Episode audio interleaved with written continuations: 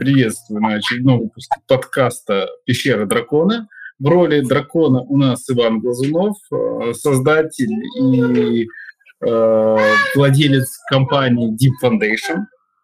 Э, наш сегодняшний гость Семен э, Гординов, э, программист и человек, который хочет узнать, что такое Deep и с чем его едят, и, в общем-то, э, с нами побеседовать и познакомиться.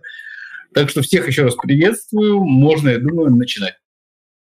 Ну, во-первых, э, я не знаю, какие вопросы задавались в прошлых выпусках подкаста, а, поэтому мне не хочется повторяться, не хочется чего-то такого. Все-таки это довольно интересный контент, я считаю, должен получиться. Можешь не переживать об этом. Первые э, несколько, десяток подкастов э, нормально, что будут дублировать друг друга. Люди по-разному задают одни и те же вопросы. Мы их выложим разом вместе с новым сайтом. И э, можно будет все пересмотреть и пообщаться еще раз, если будет желание. Это не требует какой-то редубликации. Хорошо.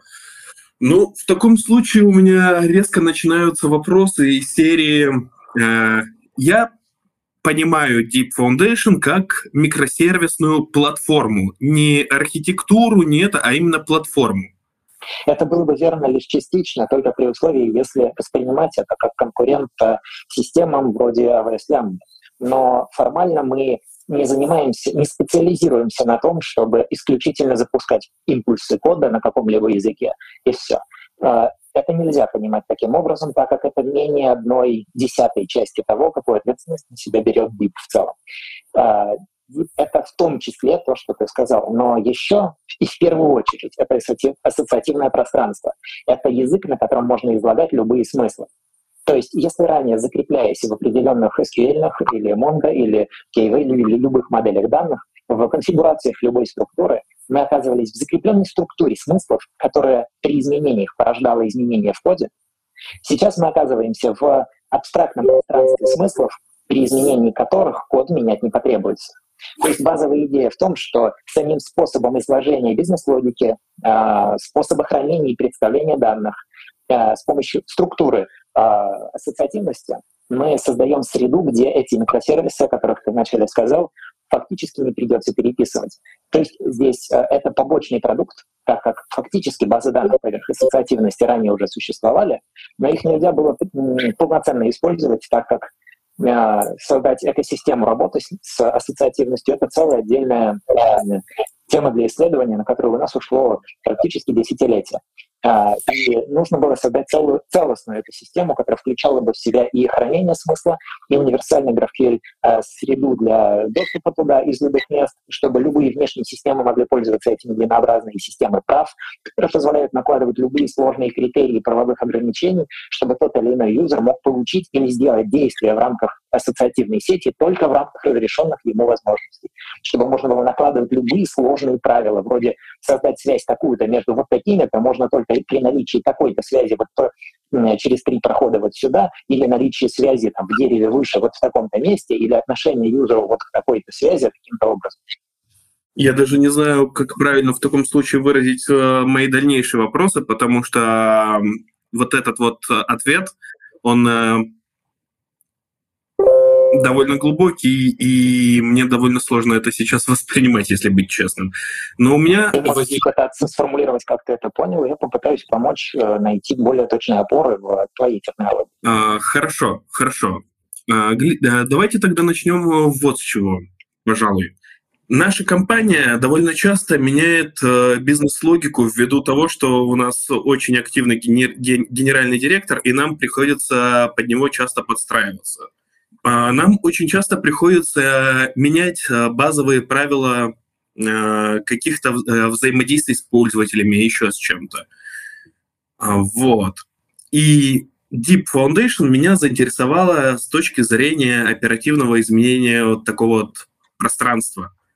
Да, совершенно верно. Это наше одно из самых любимых нами преимуществ. Мы действительно э, позволим проектам менять бизнес-логику практически на ходу, вообще не внося изменений в код, так что код не будет знать про бизнес-логику, код всего лишь делает нужные действия, которые выражены в виде э, некоторых хранимых отношений между чем бы то ни было, и при необходимости кому бы то ни было разрешить что-то или запретить, или изменить цепочку поведений, э, можно будет изменить эти правила в единой среде, проверить их и внедрить буквально для всех пользователей, не переписывая код, который просто делает действие.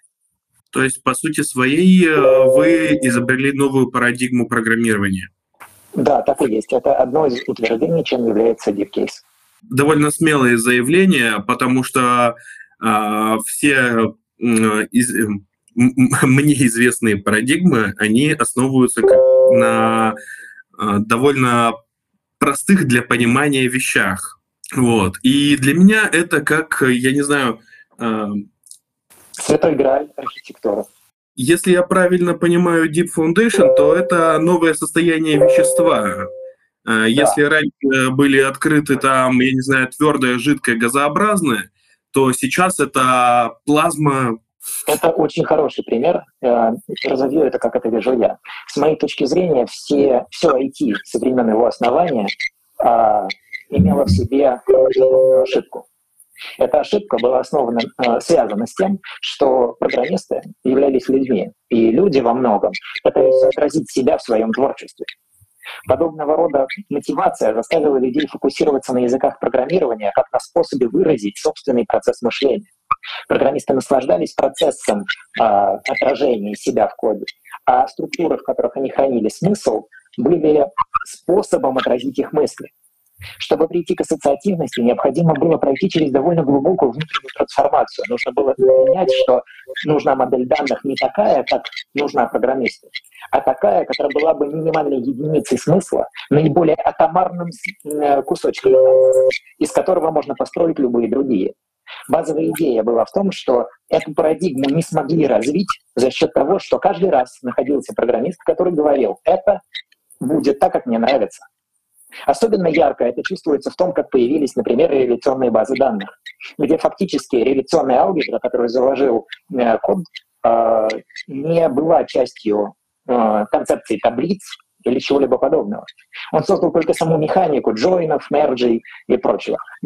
И когда это исследование стало заметно в IBM, в IBM уже существовал диалект SQL, который фактически не имел нормальной реляционной алгебры, ребята из э, э, этого отдела взяли его реляционную алгебру, выкинув из нее всю универсальность, применив ее к своей табличной модели. И мы сегодня называем реляционность не саму концепцию джойнов, переходов, э, индексации и прочего, а именно таблицы. Чем меньше программиста в том, что он думает, тем более универсальна концепция, концепция, которую он делает, становится. Ассоциативность в этом смысле это даже не новое состояние вещества.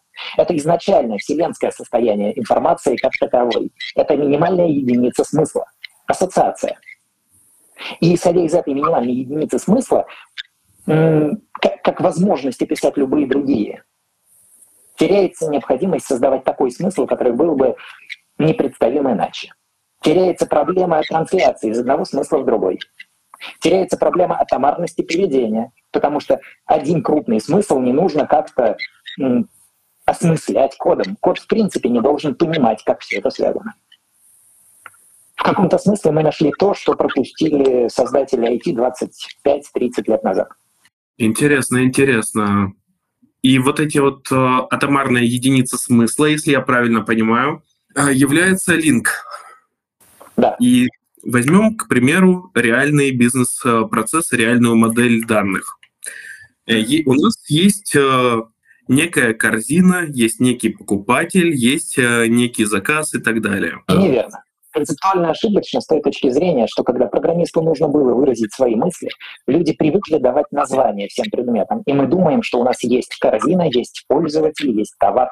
Эта идея подразумевает, что то, что мы так этот предмет назвали, сделало его таковым. Это изначально чисто, опять же, лингвистически, концептуально неверно. У нас нет корзины, нет юзера. Юзер — это связь. Любая связь может быть действующей, она может авторизоваться от своего имени, если у нее есть такие, э, грубо говоря, желания и возможности, она может попытаться выполнить те или иные действия в рамках тех прав, что у нее есть, а изначально у нее нет прав. Фактически юзер — это просто еще одна какая-то связь, и нам не важно, что это за связь и какая под ней структура. Что такое корзина? Это отношение чего-то к этому юзеру, то есть к кому-то, к какой-то связи. То есть это факт. Я хочу это купить, то есть фактически это просто отношение подержи это, пока я это не куплю. Это какая-то связь, это отношение вроде, вроде а, помнить временно. Я, я хочу это временно удерживать во внимании, пока не куплю. Это связь, которую можно назвать э, помещенность в корзину. Это можно назвать, э, грубо говоря, планирую купить. А можно создать связь, которая по смыслу будет э, относиться к некоторой группе связей, вроде э, мои списки покупок, и в каждую из них вкладывать с помощью определенных отношений другие связи. Неважно, как это будет представлено. Важно то, что в каждом конкретном месте тот, кто должен придумать эти э, модели, сможет придумать их абсолютно как угодно. А для того, чтобы соединить из этого бизнес-логику, достаточно будет сказать, когда вот та связь появилась, ставь такие-то связи здесь, используя в качестве сорсов и таргетов этих связей такие-то э, boolean expression для их поиска. Таким образом, код, который выполняет действие, не должен знать другие модели, кроме той модели, к которой этот код привязан. Он реагирует строго на свои собственные связи получается, что каждый пакет думает в рамках своих связей и смыслов. А для того, чтобы соединить разные ассоциативные модели, опубликованные в на том же NPM, Git и любых иных пакетных менеджерах, нужно всего лишь э, создавать селектор, который бы следил в рамках связи, буквально создать 3-4 связи. Э, две связи, чтобы описать в этом диапазоне данных, следить за созданием, например, связи а, подтверждения платежа банком, а вот в этом месте а, создавай от появившейся связи подтверждения платежа, например, вот к тому способу нотификации. Notification link. Это очень э, высокий, насколько я понял, уровень абстракции. Да, очень высокий. При этом можно погружаться сколь угодно глубоко, чтобы изучить природу той или иной информации. Можно подниматься выше, и при этом эти абстракции соединимы друг с другом изначально. Скажу честно, мне на данный момент кажется немного безумным э, уровень такой абстракции, и мне довольно трудно представить. Поэтому мы делаем Deep Case как визуальное пространство для работы. Иначе говоря, мы называем его э, операционным пространством, как противовес операционной системе. А, где если были действия API, где мы взаимодействовали с операционной системой, делая что-то, то в операционном пространстве у нас нет API, у нас есть много данных, и у нас есть инструменты самого интерфейса визуализации, чтобы их как-то просматривать, просматривать карточки тех или иных смыслов, которые прилагаются к пакетам. Но по сути мы все, что мы можем делать, делаем путем создания данных, то есть порождение какого-то смысла, который, в свою очередь, вызывает реакции и порождает следующие смыслы эта среда будет предназначена для того, чтобы это видеть визуально. То есть программирование бизнес-процессов не будет программным. Писать код нужно будет только для того, чтобы он делал действия, которые в каком-то месте, как импульс, как хендлер, обработчик, привязан к определенной структуре связи. Но для того, чтобы увидеть весь бизнес-процесс, можно будет сделать один запрос. Дай мне все правила бизнес-процесса в моей системе, и это набор типов, которые ты просто заранее знаешь, просто по нему делаешь запрос и получаешь группу связей, которые ты видишь, как связаны. А потом где-то рядом, в этом же пространстве делаешь еще один запрос, и можешь найти что-то еще, что тебе нужно, а потом еще. И увидеть это буквально, как в двухмерном пространстве на экране или некотором трехмерном, так и в VR, который, клиент для которого мы делаем прямо сейчас. А, это я уже заметил, я уже поигрался с вашей демкой, я уже полностью меня на самом деле очень сильно впечатлила такая визуализация данных, и возникают вопросы уже более практического характера. Если одной из вот этих точек является некая функция, которая должна принимать в себя какие-то данные. Каким образом это вообще реализовано, каким образом все это дело работает? Сейчас мы доделываем стандарт handler ов. Стандарте handler ов подразумевается, что в момент, когда описывается некоторый handler, то есть, с одной стороны, есть просто строка, есть связь, которая э, э, имеет в себе строку, которая может представлять собой файл, например, на любом языке программирования. Рядом с ним может быть структура других файлов, которая описывает зависимости, например, тот же package.json и всякое прочее. У нас будет в том числе синхронизатор файловой системы, буквально реальной файловой системы в ассоциативности э, при желании. Э, оно ли представимо. Но э, что в этом файле лежит? Просто код. но еще в нем лежит несколько параметров того, что он собирается принять. Потому что фактически код — это функция, и у него есть некоторые входящие параметры. Ну Но да. что еще интересно? Снаружи, когда этот хендлер описывается не просто как кучка кода, а как к нему добавляется связь, описывающая, с помощью какого провайдера запуска кода его надо выполнять. Например, мы сразу поставим несколько провайдеров, которые позволят в э, микросервисной докер архитектуре запускать некоторый кастомный код с помощью привязанного к нему раннера на JS, PHP, Python. И э, надеемся, что люди для себя соберут много подобных готовых раннеров э, по некоторому универсальному стандарту. Вот в момент привязывания хендлера к коду в этом хендлере описывается, какие данные нужно э, вызвать. Это э, описывается с помощью э, встроенного в DIP единого запроса, единого синтаксиса запроса. То есть критерием для подгрузки данных служат связи вокруг обработчика этого хендлера, описывающие, откуда надо достать эти связи. В случае, если этот хендлер внутри пакета реагирует на связи только внутри самого пакета, он будет говорить, пройди по связи, исходящей отсюда, называющейся так-то, и оттуда пройди еще по такой-то связи, а там возьми значение.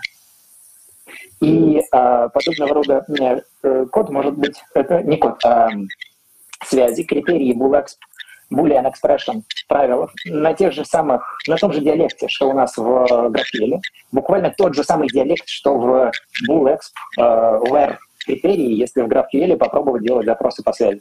Если знаком с GraphQL, можешь э, у Linux таблицы поставить круглые скобочки и в where добавить любые критерии. Ты обнаружишь, что там довольно гибкая система поиска, позволяющая искать как по джойнам и просто критериям самих линков, так и по деревьям. А вот этот диалект можно будет использовать здесь.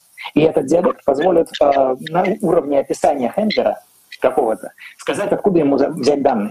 А в случае, если мы привязываем поведение не внутри пакета к своим связям, а снаружи, когда мы накладываем некоторый селектор на поведение, на целую базу, и говорим, когда вот тут вот произойдет что-то там в глубине с определенной связью, то мы здесь же и пишем с помощью тех же булэксов, откуда в момент этого события надо извлечь те или иные атомарные смыслы. То есть код выполняется, не зная, откуда эти данные взялись. Ему просто предоставляются связи, которые отвечают на его вопросы, в которых содержится то, что ему нужно. Код может, э, пользуясь э, предоставляемым ему э, клиентом для доступа к DIP и GraphQL при желании, обращаться к базе. Он может, если хочет, осмыслять свое окружение. Он может делать с базой ровно то, что права ему позволяют. Код внутри хендлера выполняется от имени либо пакета, в котором он находится, либо, если он не в пакете, то от имени пользователя, в котором находится в зоне его владения. Таким образом, он выполняется от имени этого GVT, от этого GVT токена. Он авторизуется в системе и может выполнять любые процедуры. Создавать связи, искать данные, связывать их еще более, как бы то ни было, поддерживать эти связи в актуальном состоянии. И он может осмыслять, если захочет, но предполагается, что для большей гибкости входящие параметры будут извлекаться перед запуском хендлера. Угу. Сам хендлер будет только создавать связи, касающиеся его собственной механики. Например, если он реагирует на связь э, в рамках пакета, то он связями этого же пакета достроит что-то рядом, не зная, что происходит вокруг. А если это хендлер, который э, написан как бы как часть бизнес-сценария, что-нибудь вроде, когда пришел платеж, отправь уведомление такое с помощью шаблона такого-то или с помощью связи или сценария такого-то, то вот подобные сценарные взаимосвязи, даже результат действия тоже будут описывать связи. То есть входящие данные связями, исходящие данные связями, и само поведение написано на любом языке и не пытается проанализировать окружение, а просто производит определенную операцию, оставляет после себя след истории в этом месте, что он выполнился, и отдает импульс следующий. Довольно любопытно будет запустить, попробовать нейросеть, основанную на этом э, операционном пространстве. Да. Не просто любопытно, это одно из э, нескольких очень-очень-очень интересных направлений для ДИПа. Это создает возможность создавать нейросети не с плоским объемом опыта, а с опытом, который фактически имеет разноразмерное объемное восприятие реальности. Ну или просто среда, которая умеет творить динамические смыслы, все это дело при поступлении новых данных, там какие-то связи будут укрепляться, какие-то рушатся, и это в итоге да. приведет. Я убежден, что современные нейросети имеют проблему с переобучением только из-за того, что данные вырезаны из контекста реальности в каком-то конкретном диапазоне смысла. И фактически, если применять байесовую логику к современным нейросетям, то концепции э, переобучения не было бы при нахождении в общем пространстве данных. То есть, находясь в естественном, не синтетическом, ограниченном контексте, э, переобучение было бы невозможно, так как выявлялись бы закономерности между э, э, любыми встречаемыми обстоятельствами, и можно было бы фактически выявить, почему происходит именно так. Это было бы не переобучением, это было бы всего лишь еще одним частным случаем применения контекста. У меня имеется вот такой вот вопрос. Если, наш, если вся вот эта связь смысловая она должна иметь какой-то общий... Я уже запутался, э, в этом этим как раз GraphQL работает. GraphQL для нас является универсальным IP-доступа, все верно. Ко всему прочему, мы сгенерируем несколько готовых REST реализаций, и у нас есть свой DIP-клиент, который чисто программно предоставляет удобные, э, удобные операции. А, для работы с этой средой, которые мы портируем под практически любой язык, который будет сделан в качестве раннера, то есть э, хендлера э, для запуска кода. А, с такой точки зрения этот GraphQL свой для нас универсален, да. И мы сейчас ведем разработку базы данных, которая сегодня дает производительность примерно от 40 до 200 раз лучше. И у него также и идентичный этому GraphQL. Реализуем это на C. Боюсь, у меня не хватает э, образования, чтобы задавать дальнейшие вопросы, чтобы... У нас будет э, работать две модели взаимодействия с аудиторией. Одна модель, э, скорее всего, будет называться Deep Studios. Ей занимается наш кофаундер Сергей Воловой. Фактически мы будем создавать иерархию, которая позволит э, программистам на любых стеках э, демонстрировать свои успехи, иметь некоторую систему рангов и иерархий, и э, демонстрируя завершенные проекты, открытые и публичные, э, вне зависимости от причастности к стеку, быть видимыми в этой прозрачной иерархии. Это такая пародия на Star Trek Космофлот. С такой точки зрения мы будем стараться в этой среде оказывать максимальную консультативную поддержку всем проектам. Угу. Так что можно просто будет приходить, задавать любые вопросы, показывать, что и где и как, и мы будем очень рады помочь. А, скорее всего, уже после альфа, где-то к концу декабря, может быть, середине января, мы выложимся в сторы в качестве полноценного аппа в Mac Windows Store, э, чтобы можно было установить приложение, а оно само развернет локально всю необходимую инфраструктуру. Так что не потребуется разворачивать ничего вручную. А также будет готовый докер-образ и, образ операционной системы для виртуальных серверов, который автоматически разворачивает эту экосистему либо в докере, в котором разворачивает много дополнительных докеров, либо управляет оркестрацией э, в рамках одной операционки. Плюс-минус через полгода доделаем балансировщик поверх кубера, который позволит это же балансировать на большем количестве машин автоматически. Сейчас он у нас есть в драфте, но мы его не вкладываем, пока не открыть. Угу. На самом деле вот этот момент а, действительно был бы мне интересен, учитывая, что как все это дело взаимодействует на стороне сервера. Можно об этом ну, вообще будет не думать. Код можно писать прямо в системе, а, в расширяющемся редакторе. И если вдруг, например, тебе не нравится тот а, способ а, работы, который предложил какой-нибудь автор, сделав свой хендлер для, например, C-Sharp или Python, неважно, то э, можно э, сделать его форк, выложить свой со своими настройками редактора, при этом они будут фактически просто как способ запустить именно этот код, и тому, кому нравится именно эта версия, он сможет с этим работать изолированно. То есть нет необходимости делать универсальный раннер, который умеет запускать все диалекты, допустим, того же JavaScript, и все компилировать. Достаточно сделать, допустим, под какую-то конкретную конфигурацию некоторый раннер со своим визуальным, со своими правилами для визуального редактора. И все это будет расширяться в рамках пакетов. Я сейчас доделываю как раз пакетную среду, которая позволит в рамках своего пакета поставлять и карточки для визуализации, в том числе редактор кода со своими настройками к нему. Это очень интересно. А, то есть, по сути, отсутствие IDE, отсутствие необходимости э, в поиске конкретного специалиста на, э, на конкретном языке. отсутствие конфликтов между ними, их можно соединять как бы то ни было, не зная языков, на котором они написаны. Единая среда данных. Я еще не говорил о том, что биткейсы можно соединять друг с другом. Так как у них единый диалект взаимодействия, то фактически они могут подписываться на события друг в друге, и они могут синхронизировать данные друг с другом, они могут видеть друг друга настолько, что коллаборация между проектами больше не требует написания API. А вот это на самом деле очень интересно.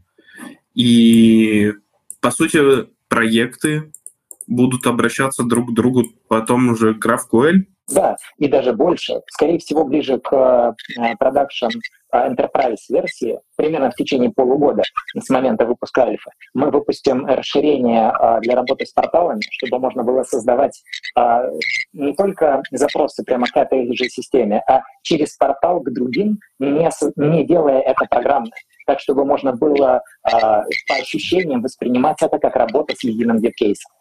Интересно. Учитывая единый стандарт взаимодействия, это не потребует написания транслятора. А что вы понимаете под транслятором?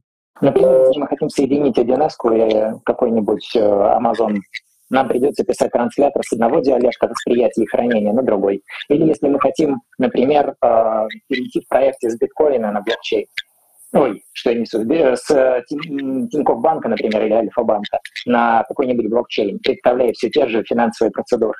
С точки зрения ДИПа это всего лишь вопрос, какие связи в каком месте. И совершенно не важно, почему это происходит. Важно просто, какую связь считать маркером того, что деньги пришли, какую связь считать маркером того, что э, обратная сторона это подтвердила, например, и так далее. А, писать э, среды поверх подобного рода архитектуры значит не писать парсинг данных из одной структуры в другую. Это значит просто подписываться на определенные связи и вставлять какие-то другие. Я начал понимать, каким образом а, будет работать все вот эта вот схема в реальном, так сказать, мире. Добро пожаловать в культ. Добро пожаловать в культ. Да, знаете, я, пожалуй, сейчас расскажу одну такую историю, случившуюся со мной на самой заре карьеры, за которую я очень благодарен э, моему тогдашнему руководству. Э, случилась э, следующая история. Меня уволили через месяц после того, как я пришел в компанию. Уволили со словами, что программист, который не развивается, нам не нужен.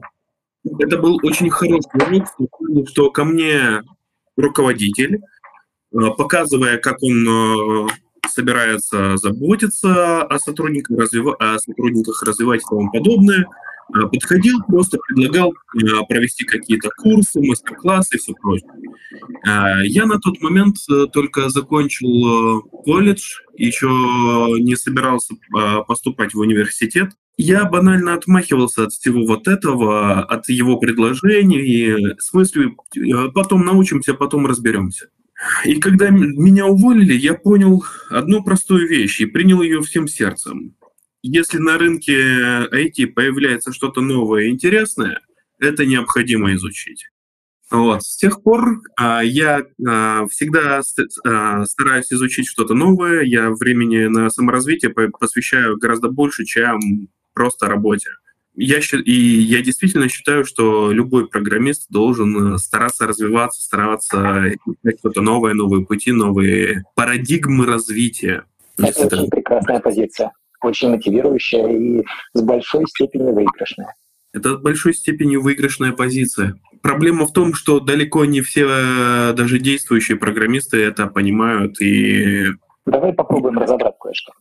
Давай. Начальник совершил ошибку, не убедившись, что ты понимаешь, почему он тебе это предлагает.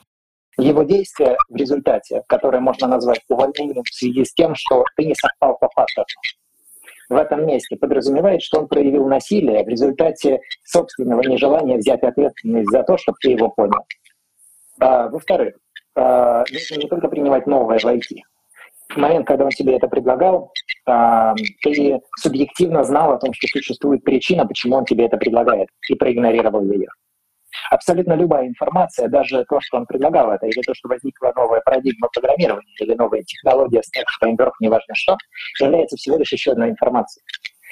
И то, что она существует, не значит, что ты должен с ней соглашаться, но и не значит, что ты должен от нее отказываться или не принимать. Идея не только в том, чтобы развиваться постоянно, идея в том, чтобы отказать себе в праве оценки поступающей информации.